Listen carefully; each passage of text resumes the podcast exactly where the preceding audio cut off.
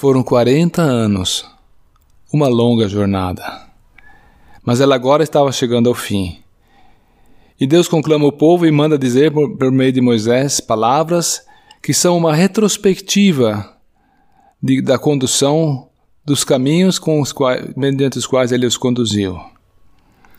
Ele não omite os fracassos, a culpa que o povo acumulou, e ele os faz lembrar de como Deus agiu sempre em graça e fez provisão por eles. Este aprendizado, essa informação, deveria encorajá-los para que e recordá-los em todo o seu caminho daqui, daqui para frente, para que saibam que Deus sempre estaria com eles, acompanhando-os nos trajetos, nas circunstâncias da vida. E assim nós lemos em Deuteronômio 8, versículo 2 e 3: Recordar-te-ás de todo o caminho pelo qual o Senhor teu Deus te guiou no deserto, esses quarenta anos, para te humilhar para te provar, para saber o que estava no teu coração, se guardarias ou não os seus mandamentos. Ele te humilhou, ele te deixou ter fome, ele te deixou ter fome. E te sustentou com o maná que não conheceste, nem teus pais o conheceram, para te dar a entender de que não só de pão viverá o homem, mas de tudo o que procede da boca do Senhor. Disso viverá o homem.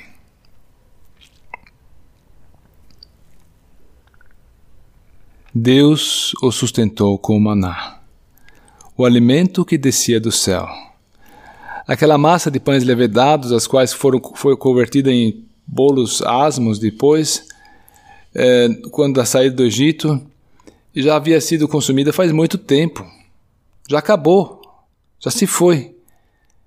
E então os israelitas murmuraram e pediram carne. Eles queriam carne como no Egito. Ah, quão rapidamente esqueceram do horror do Egito. Então o que aconteceu? Lemos aqui que Deus fez com que eles tivessem fome. Ele os deixou terem fome. Tivessem eles se apercebido de que Deus estava por detrás daquela situação. Não, não foi um evento circunstancial, não foi um, uma, um capricho do destino, não foi uma a circunstância, enfim. Deus estava por detrás daquilo para provar ao povo. E Deus diz expressamente que eles foram reprovados. Eles não passaram no teste, eles falharam.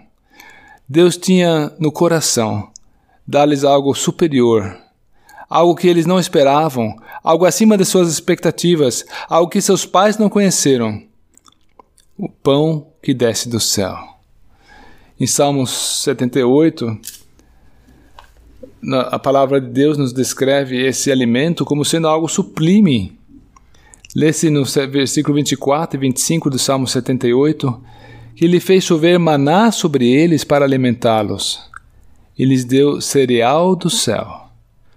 Comeu cada qual o pão dos anjos, enviou-lhes ele comida a fartar.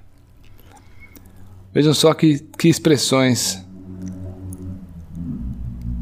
Cereal do céu, pão dos anjos. Como está conosco hoje? Será que nós também temos diversas situações em que as coisas não acontecem como nós esperávamos?